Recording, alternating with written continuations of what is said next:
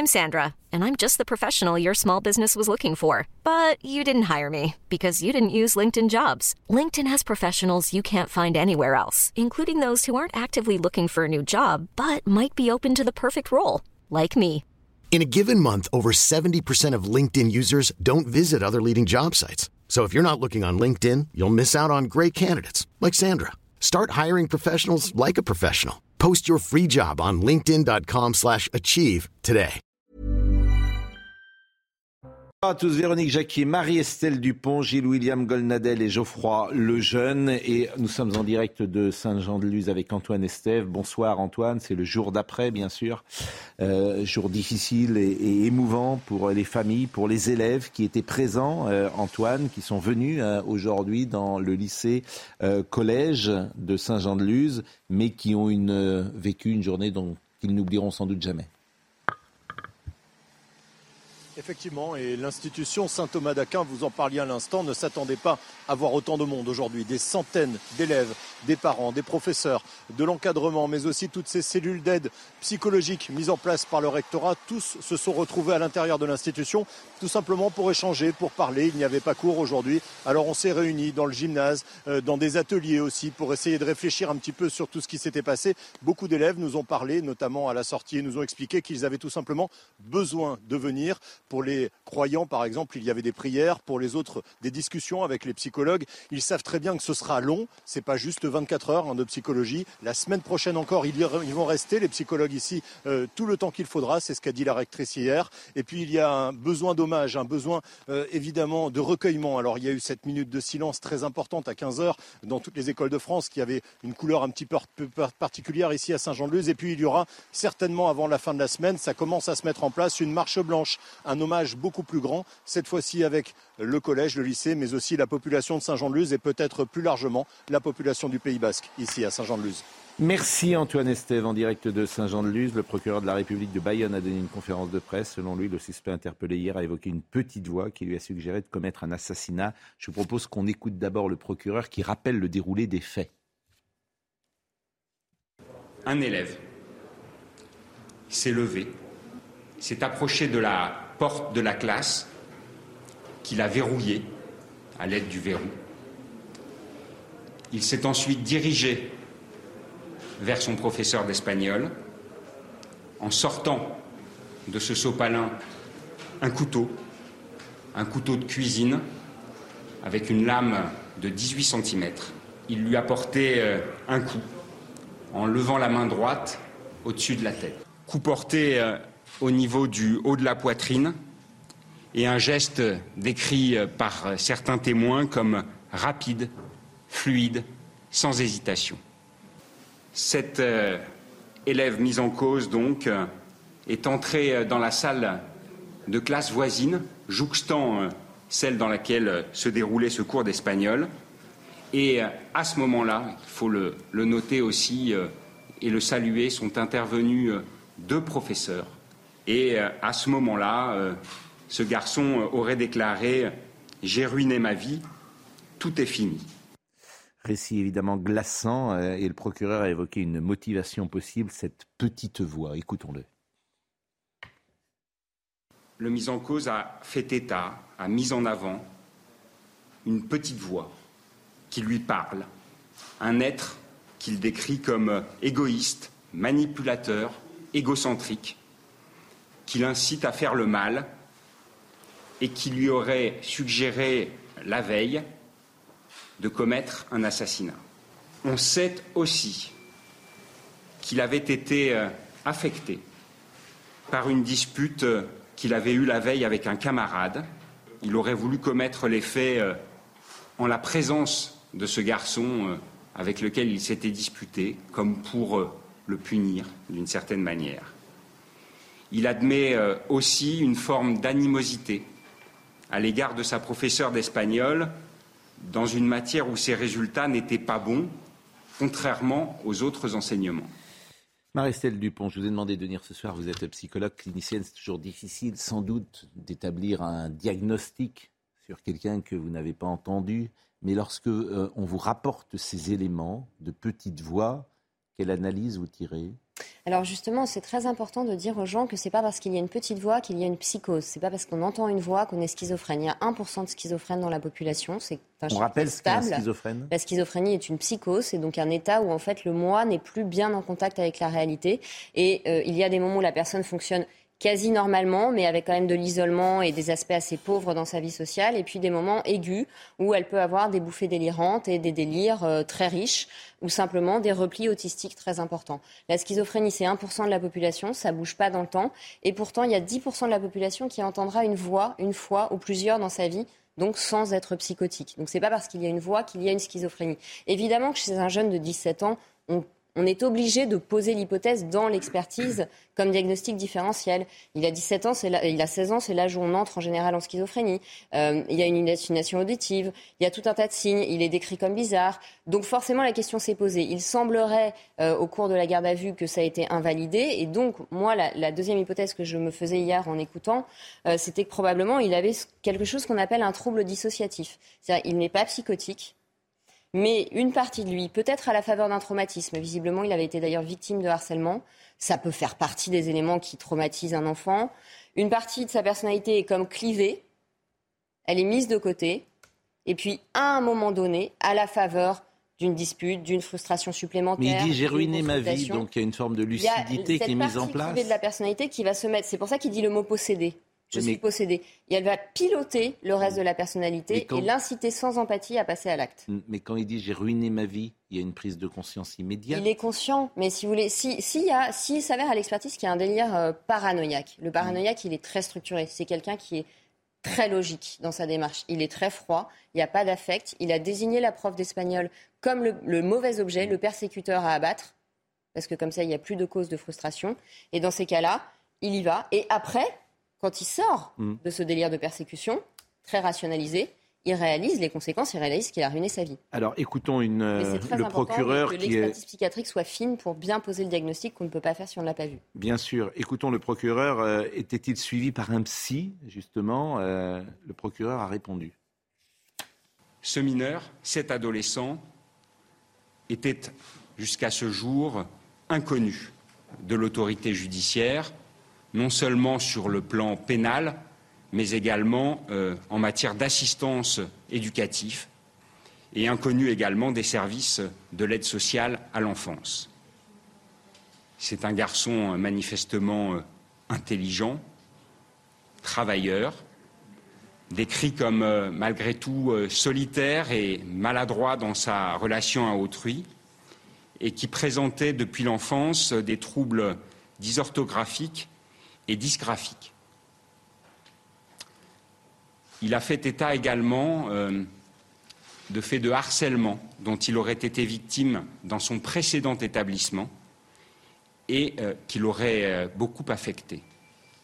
En tout état de cause, il est objectivé qu'il était suivi par un médecin psychiatre, qu'il avait réalisé au mois d'octobre 2022 une tentative de suicide médicamenteuse et que depuis, il faisait l'objet d'une prescription euh, d'antidépresseurs. Bon, donc ce qu'on apprend est... Ce qu'on apprend est quand même extrêmement lourd. Il y a des antécédents psychiatriques, et, pose le problème de la haut niveau. Et pose le problème, euh, si vous me permettez, de la présence de cet enfant dans une classe. Mais tout à fait. Mais ça, ça pose le problème de la psychiatrie en France et en même temps de l'école.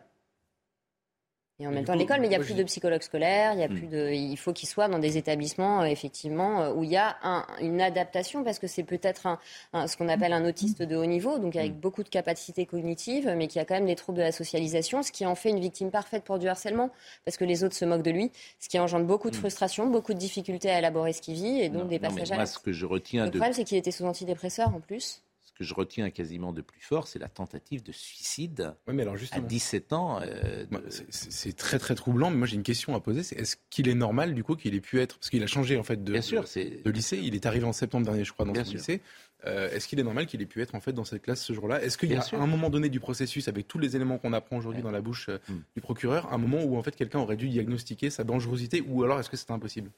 Ah bah moi, il ne me revient, enfin, j'ai pas le dossier médical, donc il mm. ne me revient pas de juger de quelle manière on a établi que cet enfant qui avait fait une tentative de suicide pouvait ne plus aller en hôpital de jour, ne plus aller à l'hôpital. Mm. Euh, voilà. Euh, manifestement, après c'est pas la psychiatrie, on n'est pas, voilà, les psychiatres et les psychologues, on n'est pas, euh, on n'est pas omniscient, mais manifestement, il n'a pas été assez suivi. si je peux me permettre, il y a beaucoup d'élèves, d'enfants qui sont suivis par un psychiatre ont des problèmes, de, y compris quand ils, font une tentative de, suicide. Hein.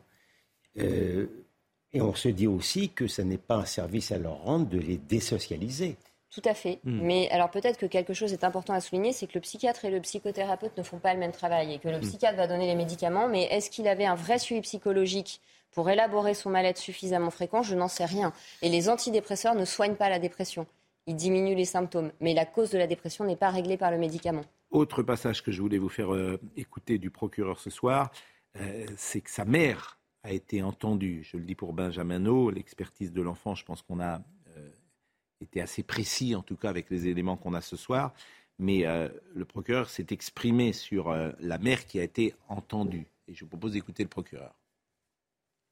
Sa mère, qui a été entendue également, fait état de ce qu'il lui en aurait parlé une fois mais qu'elle n'y avait pas nécessairement euh, prêté euh, plus d'attention que ça, dans la mesure où euh, c'est un garçon qui, par ailleurs, est tout à fait articulé dans sa, dans sa pensée, dans sa construction, et qui d'ailleurs est un, est un garçon qui, qui travaille bien scolairement et qui est bien inséré par ailleurs. Bon, évidemment, on doit toujours être d'une très grande prudence, puisque nous sommes, comme vous l'avez dit, vous ne connaissez pas le, deux le dossier médical, euh, nous avons des éléments parcellaires, etc. Mais euh, effectivement, on apprend euh, quand même des éléments de personnalité qui nous troublent et qui posent forcément la question, et votre question était excellente d'ailleurs, Geoffroy, est-ce que dans le processus, il y a un moment où quelqu'un peut dire attention, danger? Attention, danger. Et manifestement, ce attention danger. Jeunes, c'est la famille qui doit être. On doit être vigilant tout le temps avec nos enfants, en fait. oui. Bien sûr. je peux dire un mot? Je vous en prie. Je vous en prie. je pense qu'il y a beaucoup de parents ce soir qui se posent quand même la question et qui regardent différemment leur enfant. Parce que la souffrance dont ce jeune témoignait, qu'il vivait, ce repli euh, le harcèlement scolaire, le fait qu'il en parle à sa maman, mais qui euh, subodore, enfin qui minore peut-être un petit peu les faits. Euh, il y a beaucoup de parents, il y a beaucoup d'enfants qui sont dans ce cas-là. On, mais il y a un acte fort qui est le passage à l'acte de... Je, je, relis ce, qu'on a dit hier soir, c'est-à-dire qu'il y a quand même une, une société qui est mise en cause dans la grande vulnérabilité de cette jeunesse Enfin, à 16 ans, vous vous rendez compte, prendre des antidépresseurs et continuer à aller dans un établissement, entre guillemets, dit normal, mais il n'est sans doute pas le seul dans l'établissement. Je suis sûr que si on fait un sondage, il y en a au moins une dizaine. Il y en a au moins une vingtaine qui sont suivis bah, par un psy. Et là, moi, j'incriminerais le manque de vigilance, le manque de bienveillance de l'autorité parentale. Oui, alors il y a plusieurs. Ce matin, on était avec M. Delorme, qui représente l'Institut l'Institut catholique de France et qui expliquait, moi je ne vais pas faire un lien avec le Covid, mais qui expliquait que depuis le Covid, ah ils n'ont jamais vu ah autant d'enfants en, danger. J'en parle sans arrêt. Voilà, vous le dites sans arrêt, mais moi je ne veux pas instrumentaliser ce drame. Alors, il y a juste un mot que je voudrais dire, c'est que la différence pour un parent face à un jeune qui, a ce, qui, rapporte ce genre de mm. propos, et c'est la première fois à l'adolescence, c'est pas pareil que des familles où l'enfant a des bizarreries depuis la petite enfance, où mm. très souvent il y a un biais, c'est-à-dire quand on est habitué à avoir un proche un peu bizarre, euh, il y a une sorte d'adaptation du contexte familial et euh, finalement on s'adapte à sa pathologie. Et donc euh, des choses qui ont été bizarres plein de fois sans déclencher d'actes dangereux, un jour sont dangereuses. Mais donc la maman était habituée manifestement à l'étrangeté de son petit garçon. Bon, voilà ce qu'on pouvait dire ce soir sur ce, sujet qui est dramatique. C'est vrai que l'actualité est lourde, on l'a dit hier et on va le redire ce soir, parce que les sujets que nous allons aborder sont à chaque fois des sujets qui sont graves. On a appris ce matin que le chauffard qui avait percuté le scooter de euh, Antoine Aleno, le chauffard qui, était, qui roulait ivre à plus d'un gramme euh, d'alcool dans le sang, le chauffard qui avait volé cette voiture, le chauffard qui a ôté la vie à Antoine Aleno, qui, a plongé cette famille dans un chagrin incommensurable, eh bien ce chauffard est libre. Il est libre. Euh, et effectivement, il y a peut-être de quoi être euh, étonné et peut-être aussi choqué. Je vous propose de voir euh, le sujet et on en parle ensemble. Le 8 mai 2022, Antoine Aleno, 24 ans, roule en scooter dans le 7e arrondissement de Paris quand un homme brûle un feu rouge et le percute mortellement. Le chauffard conduit une voiture volée sous l'emprise de stupéfiants. Il est rapidement mis en examen pour homicide et blessures involontaires et placé en détention provisoire à la maison d'arrêt de Fleury-Mérogis.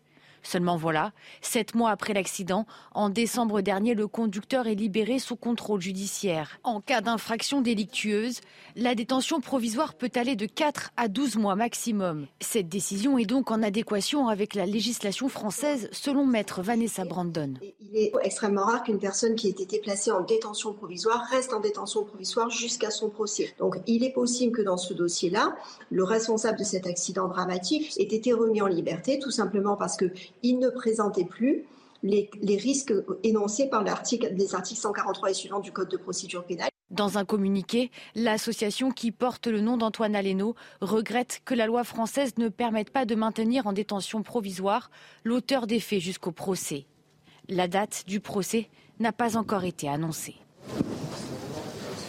On avait cette discussion euh, hier soir, euh, Gilles William Golnadel. C'est vrai que les familles euh, on a l'impression que le, sort des familles n'est pas entendu ou pris en compte.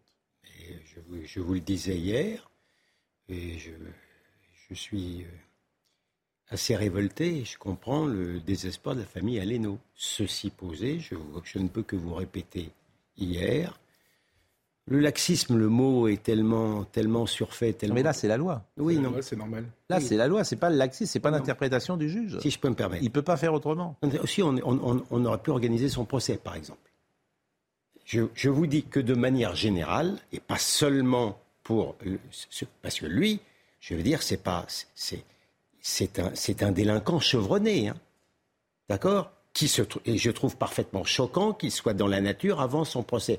Mais je, crois vous avoir dit hier ou un autre jour que même lorsqu'ils sont condamnés, même lorsqu'ils sont condamnés, je vous ai pris l'exemple. Mais là, est-ce qu'il faut changer la loi? Mais je vous ai pris, il faut, j'ose pas dire il faut changer les juges. Je vous dis que je fais condamner les deux malfrats qui ont écrasé la petite euh, à Tel Aviv sur la passage Coulté qui se réfugie en France, délit de fuite, poursuivi pour escroquerie. Ils sont condamnés à 7 ans. Mmh. Et j'apprends que derrière mon dos, le principal est libéré au bout de 16 mois. Si ça, ça n'est pas révoltant, donc il ne s'agit plus de détention provisoire.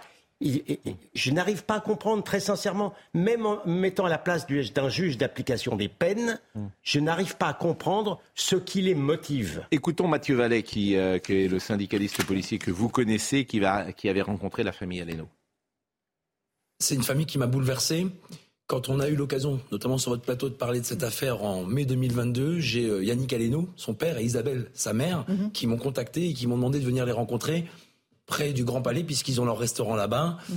J'ai découvert une famille euh, meurtrie et qui, d'une certaine manière, avait perdu une part de leur âme lorsque leur fils est décédé, lorsque dans la nuit du 8 mai, on leur a appris que leur fils avait été fauché par un multirécidiviste en état d'ivresse, sous stupéfiant, qui était à bord d'un véhicule volé et dont il faut rappeler le pédigré violence volontaire aggravée, recel de vol en bande organisée, euh, délit routier. Il avait cumulé une sorte de crédit revolving judiciaire où il n'avait jamais exécuté une peine. Il n'avait jamais été inquiété. Et vous avez cette famille qui m'indique, le père de, d'Antoine Yannick, qui me disait on m'a présenté mon fils à l'Hôtel Dieu euh, dans une salle minable où après, lorsqu'il été à l'institut médico-légal, il l'a vu derrière une vitre et où il y a eu une déshumanisation, c'est ce que je disais sur l'affaire précédente, de leur qualité de victime et du suivi dont ils ont droit, auquel ils peuvent prétendre parce qu'ils ont perdu un être cher. Mmh, mmh, mmh. Et effectivement, il me disait que son fils chantonnait au feu rouge au moment où ce chauffard est arrivé devant et lui a percuté et ôté la vie de manière la plus cruelle qui soit. Il était au mauvais endroit, au mauvais moment. Ça, moi, je peux pas l'entendre. Je pense que c'était cet individu qui n'était pas euh, à sa place dans la société. Et vous avez raison de le dire. Il faut arrêter de dire que la, la détention, c'est l'exception et la liberté, c'est la règle.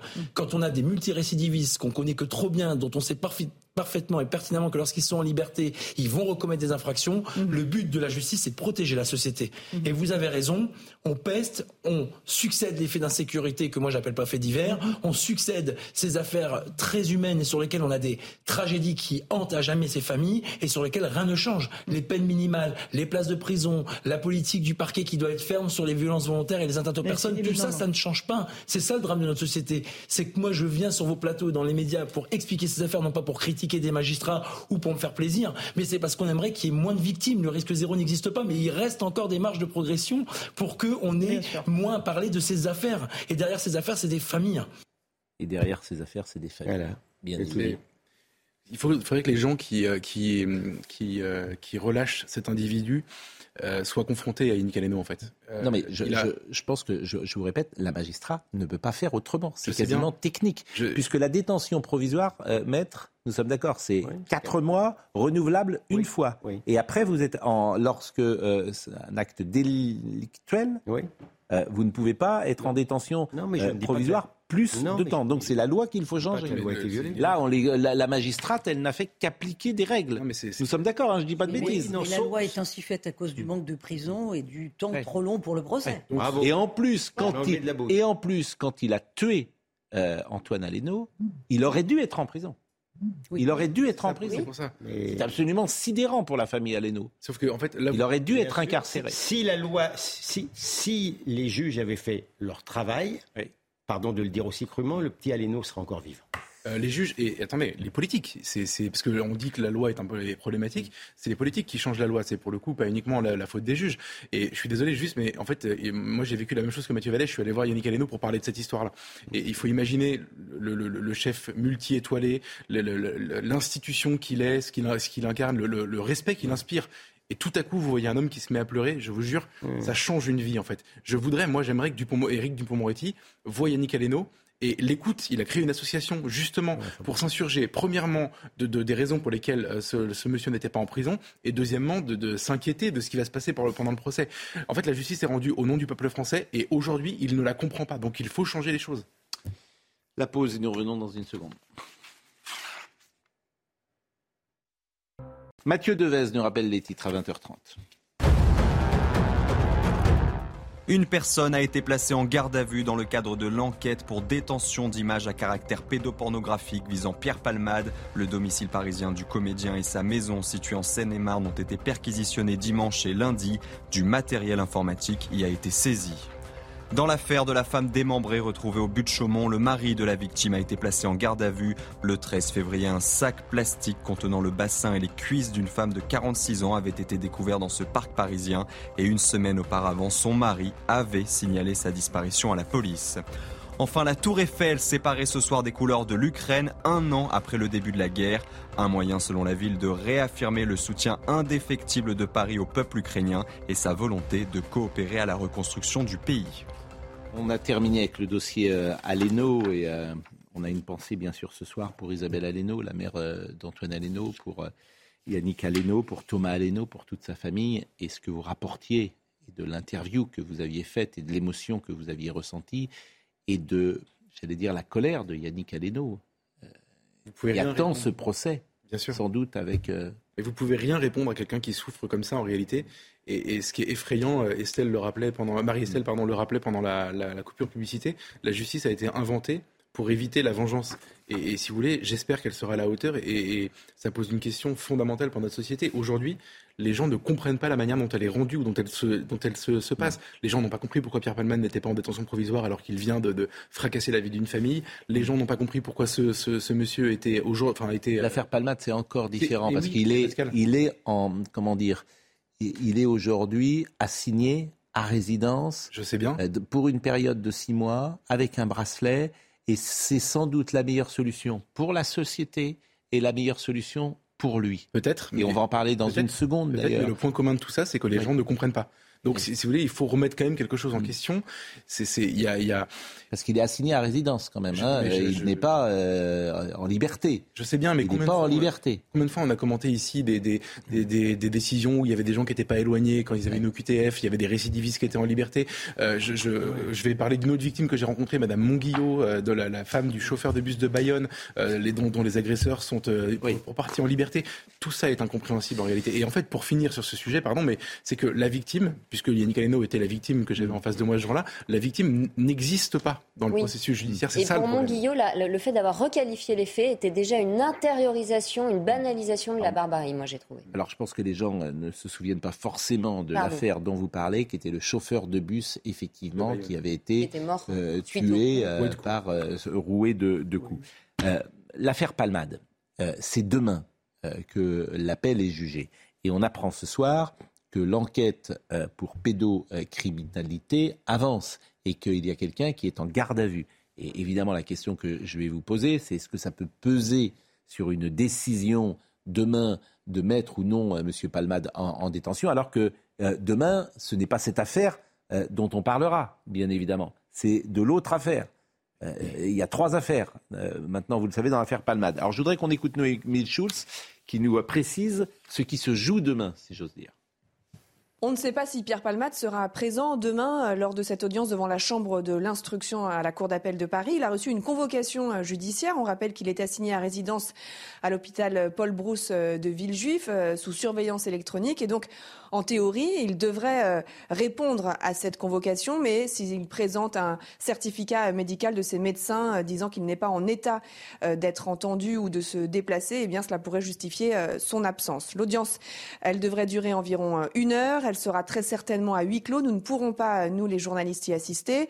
Il y aura l'avocate de Pierre Palmade, un représentant du parquet général. C'est lui qui prendra la, parole en premier. Et puis ensuite, les trois magistrats de la Chambre de l'instruction euh, prendront leur décision. Elle pourra être rendue euh, sur le siège, c'est-à-dire euh, immédiatement dans la foulée de l'audience, ou alors être mise en délibéré, mais elle devra être communiquée au plus tard le 7 mars prochain.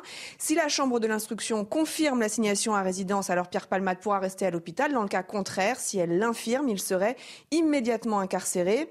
Alors la question que beaucoup se posent, c'est de savoir si euh, les récentes révélations concernant euh, l'enquête pour soupçon de détention d'images pédopornographiques pourraient entrer en ligne de compte euh, lors de l'audience et donc envoyer Pierre Palmade en prison. En théorie, la réponse est non. Les magistrats ne sont pas saisis de cette affaire-là.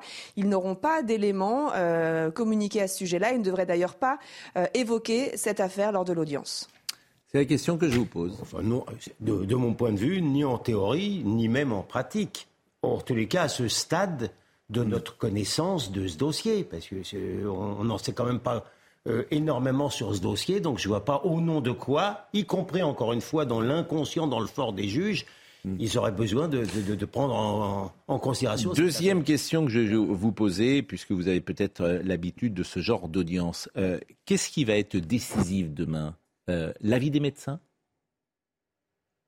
Il y a beaucoup de choses qui peuvent être décisives. Hein.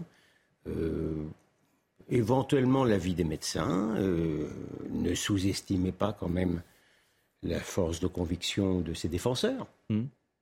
Ils, peuvent, avoir des, arguments forts que j'ignore au moment où je vous parle, mais que, je, donc, Ils vont s'appuyer peut-être sur l'avis des médecins. Les médecins. Vous savez, et puis aussi peut-être l'opinion publique. Hein.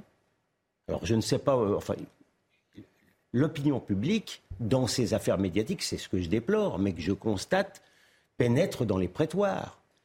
Donc la Chambre de l'instruction euh, peut ne pas être totalement insensible à cet aspect de la question. les juges n'aimeraient pas qu'on puisse les soupçonner, fût-ce à tort, qu'ils entrent, par exemple, euh, dans, la, dans la clémence euh, parce qu'il s'agit de quelqu'un de connu. Le parquet a fait appel Oui, c'est une indication forte quand même. C'est-à-dire? Ah bah, C'est une indication forte parce que euh, si, si, s'agissait seulement de ses défenseurs, ce serait d'un poids léger, si j'ose dire. Mais là, que, que ceux qui sont chargés de la défense de la société considèrent comme trop clémente la décision entreprise, c'est, euh, si j'ose dire, le paramètre le plus puissant qui peut peser sur une décision plus sévère. euh, les... C'est demain, hein. c'est demain à, 9h. Il y a une chose qui est gênante, pardonnez-moi, hein. j'ai bien compris qu'il ne fallait pas mélanger les, enquêtes, mais, euh, mais parmi les motifs de la détention provisoire, il y a euh, rentrer en contact avec des témoins ou faire disparaître des preuves, etc. Hmm. Là, j'ai bien compris que ce qui va être jugé demain, c'est sur l'accident de voiture, mais en parallèle de ça, à l'heure où on parle, il y a un proche de Pierre Palmade qui est en garde à vue pour les histoires de pédocriminalité. Alors évidemment, on n'a pas beaucoup d'éléments, etc. Mais si il n'est pas en détention provisoire dans, ce, dans cet autre volet, il y a un risque évident. Bah oui, non, mais, et ça c'est pareil. Sur un plan strictement juridique, c'est ce que j'allais vous dire. Il peut y avoir une prononciation de, d'interdiction. D'entrer en contact avec tel ou tel. Je, je comprends bien, mais en fait, tout ce qui est juridique n'est pas forcément compréhensible. Un mot sur les Français et, la drogue, parce qu'on a produit pour CNews un sondage qu'on a trouvé absolument effrayant. Avez-vous, euh, est-ce que vous euh, êtes entré Connaissez-vous des personnes dans votre entourage à qui il arrive de consommer des drogues de manière occasionnelle ou régulière? Dans votre entourage. C'est-à-dire que c'est votre famille ou c'est vos amis proches dans votre entourage. 33% des gens qui disent oui. 33%. Alors je ne sais pas si euh, je posais la question à vous quatre, si vous diriez dans votre entourage, vous connaissez des gens qui fument Oui, oui, oui. Dans votre entourage? Il y a le bien de mes patients, moi, mais... Euh, dans votre entourage? Dans votre entourage? Euh, vous avez le droit de dire non. Non, non. Ça commence au cannabis? Ah oui, bien sûr. Bah alors évidemment oui. Ah, bien sûr, le cannabis. le chiffre est bas. Je suis étonné par le la chiffre est bas. Moi, je croyais que c'était l'inverse. Moi. je croyais que c'était 60. Euh, donc c'est un chiffre qui nous a paru effrayant. Dans l'actualité euh, judiciaire, on parlera d'Adèle Haenel tout à l'heure, on parlera de l'ARCOM euh, tout à l'heure et, de ce qui a été dit. on parlera également des Césars et ça sera un sujet un peu plus léger. Mmh. Mais je voulais qu'on écoute euh, Noémie Schultz. On a, une nouvelle fois, on a suivi, vous le savez, euh, ce procès euh, de la rue Erlanger. Et vous vous souvenez qu'en 2019, une femme, Essia Boulares, femme de 44 ans, avait provoqué l'incendie d'un immeuble dans cette rue de Paris, causant la mort de 10 personnes. Elle est, elle est condamnée ce soir à 25 ans de réclusion. Je vous propose d'écouter Noémie Schultz. La cour d'assises a estimé que même si le discernement des Boulares était altéré au moment des faits, il n'y avait pas lieu de diminuer sa peine. Le président a pris le temps de l'expliquer à l'accusé qui n'a pas réagi à l'annonce du verdict, blême dans le box. Sa volonté manifeste de mettre le feu après une dispute avec un voisin, son refus de se faire soigner, le grand risque de récidive ou encore son attitude pendant l'audience ont convaincu la cour qu'il fallait la condamner à une peine très sévère, 25 années de prison, suivie de 15 années de suivi socio-judiciaire, un verdict qui a semblé satisfaire les parties civiles. C'est une peine euh, lourde, longue, c'est une peine qui correspond au réquisitoire de l'avocat général avec laquelle j'étais assez d'accord surtout euh, concernant euh, la sûreté et concernant l'obligation de soins à sa sortie pendant 15 ans. Il y a une obligation de soins, il y aura un cadre et on connaît la difficulté qu'elle a à, respecter les cadres et que du coup ça va vraiment protéger la société civile et c'est surtout ça qu'on attendait. Il n'y a aucune vengeance. Moi pour ma part, avoir perdu mon enfant dans un tel contexte tellement atroce qu'il n'y a rien qui peut venir compenser. Il n'y a aucune réparation possible, véritablement. Les avocats d'Essia Boulares, maître Shapira et Ufnagel, ont euh, de leur côté regretté une peine d'élimination qui n'a pas pris en compte l'état mental de l'accusé, une femme très fragile psychiatriquement. Celle-ci a dix jours pour faire appel. La perspective d'un nouveau procès n'est donc pas exclue. Écoutons l'avocat de la défense qui a réagi. La Cour d'assises a décidé de condamner euh, notre cliente à une peine de 25 ans. C'est une peine qui reste extrêmement lourde qui ne laisse aucun espoir euh, à notre cliente. Et donc, elle a dix jours pour décider ou non de former appel pour espérer un jour sortir de détention. on avait tous conscience quand ce procès a commencé, compte tenu des enjeux, compte tenu du nombre de victimes, que le risque était celui d'une peine d'élimination sociale. Et je crains malheureusement que ce soit une peine d'élimination sociale. Donc se pose la question de savoir si dans le cadre d'un appel, on pourra enfin tenter de trouver un équilibre entre la protection de la société et une décision qui prenne en compte aussi les intérêts de l'accusé, qui reste un être humain et qui a le droit aussi à une justice. On pourrait imaginer qu'il y ait donc un autre procès et que euh, cette dame fasse appel. Euh, ce que je vous propose, euh, sauf si vous avez un commentaire sur ce sujet à faire, ce que je vous propose, parce qu'il nous reste un, petit quart d'heure, je voulais d'abord qu'on écoute Adèle Haenel, puisque Adèle Haenel, euh, c'est d'ailleurs le site Boulevard Voltaire qui a mis cette intervention sur son réseau. Adèle Haenel, qui est l'actrice que vous connaissez, a pris la parole hier et euh, je vous propose de l'écouter. On, a passé ce matin ce qu'elle souhaite la fin du capitalisme et elle a expliqué que dans le gouvernement, il y avait des violeurs. On en a parlé ce matin, ce qui m'a valu euh, quelques tweets euh, de charmantes personnes et de charmants jeunes hommes sans doute qui étaient euh, présents dans cette auditoire révolution permanente. J'en ai parlé ce matin. Je, je m'étonnais qu'à Paris 8, Révolution permanente puisse tenir une conférence au sein de l'université. m'étonne. Au, au, sein de l'université française, je ne savais pas qu'il y avait la place pour ça et j'imaginais pas qu'une euh, euh, organisation de droite puisse s'exprimer de la même manière. A essayé, on n'a pas réussi, mais, euh, mais, moi j'ai déjà été déprogrammé de tous ces endroits. Vous savez, quand je suis invité à des conférences, finalement ils, ils, estiment que non, non, pas du tout. c'est pas du tout mon, mon ma place d'y aller. Donc, alors je vous propose d'écouter Adèle Haenel. Aujourd'hui, si le gouvernement commence à agiter le fait de dire que soi-disant cette réforme elle est féministe, c'est d'autant plus inquiétant que ce gouvernement est en soi composé de violeurs donc de base, c'est déjà mauvais signe, on va dire. On dirait carrément que c'est un critère de sélection même. Euh, et dans la mesure où le projet ici, c'est de précariser encore plus les plus précaires et donc, a fortiori, les femmes, c'est carrément le monde à l'envers. Ce qu'on veut, c'est renverser le capitalisme et on a plein d'idées pour ce que pourrait être un monde post-capitaliste, c'est-à-dire communiste. Enfin, pour moi, c'est un peu un rêve. Mais en fait, si on veut, il faut s'organiser méthodiquement. Il faut être méthodique et organisé pour être un facteur de déstabilisation. Et la question pour éthique ou morale, comme vous voulez, de cette grève, c'est de faire en sorte de la gagner. Et pour la gagner, on doit être organisé. Parce que si nous, on n'a pas de plan, eux, ils ont un plan pour nous, en fait. C'est quand même sidérant que des jeunes femmes d'aujourd'hui, ou des jeunes hommes d'ailleurs, réclament un monde communiste après les expériences qui ont été tentées au XXe siècle. Euh, je, suis sans voix euh, devant cela. Enfin bon, euh, il n'est pas totalement anormal que l'extrême gauche en roue libre s'exprime. vous avez toujours une, Le problème, c'est que la partie de la société qui s'exprime, on l'entend beaucoup. Enfin, Adèle Haenel est-il vraiment utile de réfléchir au bon sens d'Adèle Haenel? C'est une, une personne qui, lors de la cérémonie des Césars, d'un côté vouée aux gémonies Roman Polanski, compte tenu de son passé vis-à-vis des femmes et interdisait même qu'on puisse euh, euh, s'occuper de son film merveilleux qui s'appelle Dreyfus, mais en même temps n'a pas dit un mot sur Lajli qui avait été condamné dans des conditions également peu recommandables vis-à-vis des femmes. Là, c'est passé. Euh, on voit bien, on voit bien les deux poids deux mesures de l'extrême gauche, selon des critères que je, sur lesquels je ne préfère pas m'apesantir. Moi, ce qui m'interpelle, c'est qu'elle insulte quand même le gouvernement. Bien sûr. Et en plus, c'est quand même du lourd. Et que la ministre de l'Enseignement et de la Recherche n'a absolument pas réagi. Bien sûr. Quant au président de l'université, euh, morne pleine non plus c'est quand même absolument hallucinant. Ça, ça montre bien l'avachissement de la société dans laquelle on vit. Oui, il y a un truc qui me fait halluciner, c'est les, les, les, évolutions de carrière des gens qui, qui sont euh, des artistes qui sont à l'extrême gauche ou qui soutiennent l'extrême gauche. Ça ne leur cause jamais aucun tort. Ils continuent leur vie comme si de rien n'était. Alors qu'un artiste qui s'engage à droite, et, pour ça, prenez ceux qui ont soutenu Nicolas Sarkozy la figure. en 2007. Mais non, mais surtout, la carrière est terminée. Ah la, carrière est terminée. Souvenez-vous de Faudel, souvenez-vous de, de, des gens qui ont soutenu Sarkozy, mais quel enfer ils ont vécu après. Bien sûr, il n'existe.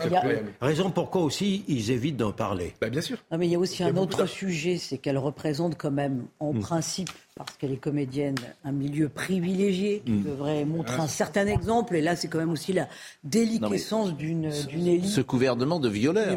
Ce gouvernement de violeurs. Mais elle ciblait plutôt euh, le ministre de l'Intérieur, non? Monsieur Darmanin, visiblement. Je ne sais pas. Oui, mieux vaut ne pas chercher. Je, là, je ne pense pas. Euh, pardonnez-moi de le dire comme ça, mais ce n'est pas. Mais parce que, ne peut pas citer un nom parce que le ministre a eu un non-lieu. Mais je pense que c'est à ça qu'elle faisait référence. En, tout cas, ce, gouvernement de violeurs au pluriel, euh, manifestement, je ne sais pas à qui elle fait euh, référence. elle ne le sait peut-être pas elle-même. Hein. Bon, euh, un mot sur le patron de l'ARCOM qui s'est exprimé aujourd'hui devant les étudiants de l'école de journalisme de Sciences Po, Roch-Olivier Mestre. Il a été interrogé sur CNews, figurez-vous, sur notre chaîne qui avait été critiquée, vous le savez, par la ministre de la Culture, Rima Abdul Malak. Eh bien, selon Monsieur Roch-Olivier Mestre, qui est, est, donc le patron de l'ARCOM, CNews respecte ses engagements Et c'est intéressant euh, de montrer son indépendance. Il a sans doute voulu montrer son, son indépendance. Et effectivement, euh, il n'allait pas dans le sens de euh, ce qu'avait dit Madame la ministre Rima Abdul Malak. Écoutons-le. Avec une chaîne comme CNews, qui est devenue dans notre paysage un élément un peu nouveau qui, se rapproche effectivement d'une chaîne d'opinion comme on le connaît dans d'autres pays, notamment aux États-Unis. On parle souvent de la Fox News française. Alors CNews, c'est un cas intéressant parce que elle respecte strictement le pluralisme politique, donc économique tous les mois les temps de parole des personnalités politiques, on vérifie, et à la seconde près, ils sont parfaitement dans les flous des équilibres des forces politiques en France. Mais, au titre de leur liberté éditoriale, ils ont des émissions de plateau où ils invitent des éditorialistes qui les fondent des opinions qui sont les leurs. Et, certains nous disent, mais c'est des opinions très marquées, euh, que fait l'ARCOM, le pluralisme? Oui, mais la loi vise très, précisément et seulement euh, les personnalités politiques et ne nous donne pas, et je serais tenté de dire heureusement, je connais aucune démocratie ou une autorité administrative commencerait à contrôler le temps de parole de journalistes ou d'éditorialistes. La liberté d'expression n'a pas de prix, et je précise que CNews n'est pas une chaîne d'opinion. Euh, CNews est peut-être une chaîne de toutes les opinions. Et ce qui est intéressant, effectivement, c'est que des avis qui ne sont pas entendus dans l'espace médiatique le sont parfois ici, mais de toutes les opinions. Et j'aimerais que la grille de lecture qui est appliquée à CNews soit appliquée parfois à tous les autres médias, bien évidemment. Parce que des chaînes d'opinion, ça peut exister euh, parfois, en tout cas je peux euh, en, entendre, en tout cas des opinions marquées qui vont toujours dans le même y sens. Compris, y compris sur le service public. Ne polémiquons pas ce soir et réjouissons-nous de ce qu'a dit Monsieur Roc-Olivier Mestre. En revanche, vous vouliez dire un mot peut-être sur ce qui se passe euh, dans ce journal Le Monde. je veux dire, un journal qui doit être fort dépité de ce brevet de pluralisme en question, c'est le journal Le Monde, mm. qui a le même jour consacré un article à la gloire de notre ministre de la Culture, précisément compte tenu de ce qu'elle avait dit sur CNews. Or, et Le Monde nous explique que nous serions des réinformateurs. Or, aujourd'hui, pas hier, aujourd'hui, s'agissant du monde, vous avez eu une très bonne tribune de Franz-Olivier Gisbert sur Radio Classique qui reprochait au monde, je sais quelque chose, c'est moi qui m'occupe de cette affaire, d'avoir écrit un article antisémite à propos de l'affaire euh, de Meir Habib en, disqualifiant le député de l'étranger, en disqualifiant, en moquant la communauté juive séfarade. Ils y vont en principe avec des pincettes, mais s'agissant des juifs séfarades, non. Je porte plainte, mais je suis content d'avoir entendu. Vous portez plainte contre le monde? Je porte plainte contre le monde, non seulement au nom de Meir Habib, mais au nom de certaines associations antiracistes. Premièrement. Et deuxièmement, le même jour, le même jour aujourd'hui, vous avez un article formidable où le monde nous explique que le djihad islamique n'est pas terroriste et que les, ses membres qui sont tués, les armes à la main, sont des martyrs sans guillemets. Alors qui réinforme? C'est dans le monde de ce soir? C'est dans le monde. Je vous invite à le lire sur Naplouse. J'imagine que vous caricaturez lorsque vous que le monde présente ces euh, personnes-là comme n'étant pas des je vous dis que terroristes. Je, vous mets au défi. Je vous mets au. J'imagine. Je que vous, vous forcez un peu le trait. Je, monsieur, euh, je suis d'un sérieux euh, total. Je vous. n'ai pas lu le papier. Je vous mets au défi hmm. de trouver le qualificatif de terroriste avec, sur le djihad islamique, hmm. ça peut être une organisation islamique. Mais elle n'est pas terroriste. Il parle de martyrs, hmm. il parle de martyrs d'organisations terroristes, sans guillemets à la manière, à la manière, à la limite des djihadistes. chacun pourra lire ce, bah papier. Comme il nous reste 4 minutes et qu'on voulait euh, avoir un peu de légèreté dans cette actualité, toute la semaine, notre ami, notre ami euh, Olivier Benkemoun, est-ce qu'on a un siège pour vous? Oui, quand même, j'espère. Parce que vous êtes arrivé ce soir. Non. Oui. Mais c'est sacrilège, on n'a pas le droit de faire ce que vous faites. D'amener un César? Mais qui vous a donné ce César L'Académie des Césars m'a prêté gentiment. Et il sera donné à qui Pendant celui-là Celui-là à personne. C'est un, euh, euh, c'est pour la démonstration. C'est un César de démonstration. Vous pouvez l'essayer, vous pouvez l'adopter éventuellement. Euh. Le, comment dire L'objet César, c'est le même depuis 1976 Je pense qu'il n'a pas bougé. C'est la même compression. Il est lourd Il est porté. Il est très lourd. il est fait vous savez il, est, en comment il est fait Moi, je voudrais un jour. Il, est en bronze. Il est en bronze et, son, prix unitaire est de 1500 euros hors taxe. même. Bon, voilà, je peux pas vous en dire plus. Et, alors, il est. il est sous la responsabilité de Pauline qui vous regarde, donc faites, de Pauline. attention. Pauline est, là, elle regarde que vous ne fassiez pas n'importe quoi. J'ai l'impression qu'il est moins doré qu'il ne l'était avant, que la, couleur a un peu changé, elle est un peu plus. Il est en démonstration depuis très longtemps, celui-là. Oui. bon. donc demain, vous allez mettre votre plus beau costume. Vous savez évidemment. Toute la semaine, vous êtes venu avec euh, des images intéressantes. Euh, Ce soir encore. Bah, vous nous avez... Franchement, vous nous faites rêver. Je, non, je vous ai amené des images de 2011, d'abord pour, pour, deux raisons. D'abord, c'était une très belle année. Et puis ensuite, c'est l'année où on a fait les Césars ensemble. Et je m'en suis souvenu en ah regardant les images. Oui. Et alors, euh, bon, il y avait Jean Rochefort, que, que j'aime beaucoup. Il y avait Catherine Deneuve, Laetitia Casta. C'est l'année où il y avait Quentin Tarantino. Et je me disais, ce soir, je vous donne le choix. Si vous avez envie de, réécouter une, une, archive, je vous donne le choix. Catherine Deneuve, Quentin Tarantino. Il y a cette jeune femme qui arrive? Ah, là, c'était là? Oui, la jeune femme qu'on vient de voir arriver, ah, juste avant Cantine, euh, celui que vous appelez Cantine et que j'appelle Quentin. Elsa Zilberstein. Ah, c'était Elsa Gilles. La François Ozon. Mais c'est vrai qu'on l'avait présenté avec euh, Feu Henri Chapier. C'était ce soir-là. Ah, c'est un très bon souvenir. C'était un vendredi soir. Et effectivement, vous étiez en direct. Euh, et, vous avez des images de ça bah, Ah bah, Et on va se revoir mais, non, on va pas se revoir. ah, c'est dommage. On regarde que les, on regarde pas tous les rushs ici. Est-ce que vous avez envie de réécouter Jean Rochefort? Ah, merveilleux. Parce que moi, c'est peut-être l'un des, comédiens qui me manque le plus. Merveilleux. Sa moustache, ses chaussures aussi, vous allez comprendre en regardant la séquence. Jamais. Venez, Jean, Jean Rochefort, venez, venez par ici. Elles sont incroyables, vos chaussures, d'abord. sont belles. Hein. Voilà. comment s'est passé votre année cinéma et comment jugez-vous du cinéma cette année, d'abord? Eh bien, sur le plan des rentrées, euh, nous sommes très, très satisfaits. Ça va vraiment bien. on a été surpris par certains succès de films comiques ah qui étaient, euh, à mon sens, rarement drôles. Mais c'est un point de vue. C'est subjectif, mais. C'est quelle télévision Vous êtes en, direct sur iTélé actuellement. Voilà. On sent la méchanceté. Ils sont teigneux, quoi. C'est vrai qu'il nous manque. Cette liberté de ton nous manque, cette dérision, ce second degré, cet humour. Vous savez pour qui euh, vous allez voter Donc demain soir, si vous avez Moi, je vous ai dit l'innocence. Je trouve que c'est un film formidable. Je, vous ai fait faire le, petit carton comme ça, tout le monde peut se souvenir, regarder, se, euh, mettre, se mettre à jour. Euh, les, ah, les Amandiers. C'est pour le meilleur film. Hein, Encore, c'est un très bon film de Cédric Clapiche. Excellent film. Et La Nuit du 12, c'est formidable. Et L'Innocent, bien sûr, et Pacifiction. C'est, alors, c'est, le film qui a neuf nominations quand même, qui a fait 50 000 entrées. Vous l'avez vu encore? Oui. Ah, euh, qui l'a vu? Non, vous l'avez pas vu de Cédric Clapiche. Ça se passe à l'opéra et euh, l'histoire d'une jeune femme euh, qui ne peut plus amoureuse, qui perd son amoureux et qui également est blessée. C'est un, film formidable. Oui, oui. Qui perd sa cheville. Perd sa cheville. Et c'est vrai que Clapiche est un cinéaste très très réputé et très, de, très grande qualité. J'ai envie de dire à l'ancienne, j'allais dire une mise en scène. Il, sait faire du cinéma. et il sait faire aussi un peu de la, comédie. vous dites, euh, alors vous, hésitez entre Garde. Ah non, moi je pense que je, encore et l'innocent sont deux très bons films. En plus, c'est des films grand public, c'est des films réussis, c'est des films bien joués, c'est des films vraiment euh, euh, qui, qui, qui, ont marché en plus en salle, qui sont deux succès. Donc euh, ça, c'est plutôt mon choix. 700 000 Vous n'avez pas vu la nuit du 12 Non, j'ai pas vu la nuit du 12. Ça, c'est bien. C'est sur Canal+. Vous pouvez pas choisir. Mais vous, vous n'allez jamais au cinéma. Vous l'avez vu quand, la nuit du 12 Dans un avion, monsieur. Ah oui, ça, c'est très, très, très chic. Ça. Eh oui. Bon, merci. Vous me rendez mon César ou pas? Je... Oui, il, il, faut rendre... Dites-nous un petit, un petit mot. Qu'est-ce que vous... vous hors de question que je le rende. Vous remercieriez qui? Vos parents vos... Oui, je remercie mes parents, oui. Mais c'est une victoire avec l'équipe, encore une fois. Oui. Je ne veux pas m'attribuer tout le succès. voilà. Ça, c'est bien la première fois que je vous entends dire que c'est la victoire de l'équipe. je regrette déjà ce que j'ai dit. bon, merci. Euh, Kylian Salé était avec nous ce soir. Henri de Mérindol était à la réalisation. Bouka Abella était à la vision.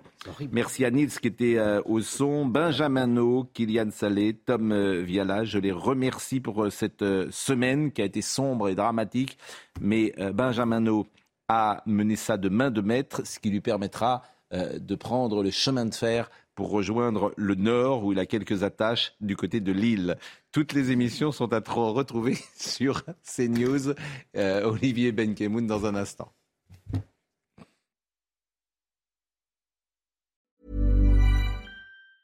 Ever catch yourself eating the same flavorless dinner three days in a row? Dreaming of something better? Well, HelloFresh is your guilt-free dream come true, baby. It's me, Gigi Palmer. Let's wake up those taste buds with hot, juicy pecan crusted chicken or garlic butter shrimp scampi. Mm. Hello Fresh. Stop dreaming of all the delicious possibilities and dig in at HelloFresh.com. Let's get this dinner party started.